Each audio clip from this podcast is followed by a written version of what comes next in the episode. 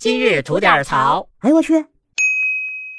您好，我肖阳峰。今儿啊，咱聊一特丧的事儿。说的呢是一老实巴交的打工人，突然被告知自己负债近八千万，而且呢还多了个媳妇儿和俩儿子。这事儿搁谁不蒙圈啊？您听我给您念叨念叨哈。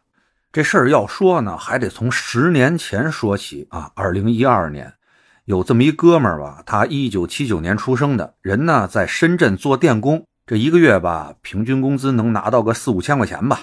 在二零一二的某一天吧，这哥们儿就莫名其妙的接到了一通银行的电话，说呢，他欠了银行三十七万的贷款，一直没还上，让他呀赶紧还一下。这哥们儿当时懵逼了，说我这。一月几千块钱呢？我什么时候贷过三十七万啊？没干过这事儿啊！赶紧就去这银行啊核实这信息。到那儿一查呀，名字、身份证号都对得上，但是上面这个相片啊是其他人的，并且在这个贷款资料里边吧，还给他添了一个媳妇儿和俩儿子，这就不行了，赶紧报警去吧。到了警察那儿，把这事儿一说啊，算是把这三十七万的事儿暂且搁下了。但谁想到啊，这事儿到这儿还不算完，在往后的很长一段时间里啊，不停的有人上门来找他催债，要么是贷款了吧，要不是借钱了吧，要不什么抵押开了公司吧，等等这一系列啊，从二零一二年一直到了今天，这哥们就一直在处理这些破事儿，给自己的这生活呀造成了极大的影响。动不动啊，自己那银行卡就被冻结了。那再想解冻这事儿可相当复杂呀，得找各种相关部门给你开证明啊、手续什么的。想把这解冻了，起码起码的得用个半个月、一个月的。那电子支付啥的就更别想了，动不动就让人给冻结了。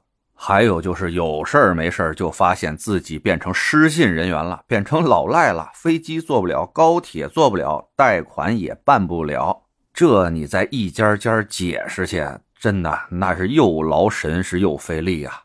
那有的要债的讨债公司就这帮人啊，动不动就上他们单位过去要钱去，哎，还得给人解释这解释那，弄得他们这老板啊也是不胜其烦。最后啊，把他都给辞退了，说自己出去做做什么零工啊、散工这些吧。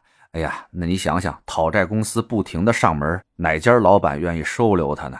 最可气的啊，就是一帮讨债的，没事还能找到他俩闺女上学那学校，在学校那儿堵门讨债去，弄得这学校老师同学们吧，对这俩闺女，哎呀，都是有不少的偏见存在吧。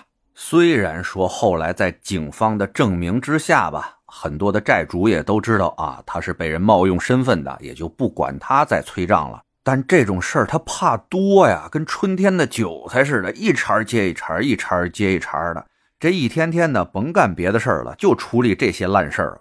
据这哥们回忆吧，这事儿是哪儿出来的呢？就应该是二零一一年的某一天，他听说老家那块要换新身份证，但是呢，他在深圳打工嘛，回不去，就把自己的一些身份信息啊，包括什么身份证啊、户口本啊这一系列的东西。全寄回老家去，拜托一朋友帮他处理这个事儿，很有可能就是那次泄露了自己的身份信息，让这坏人啊有了可乘之机呀。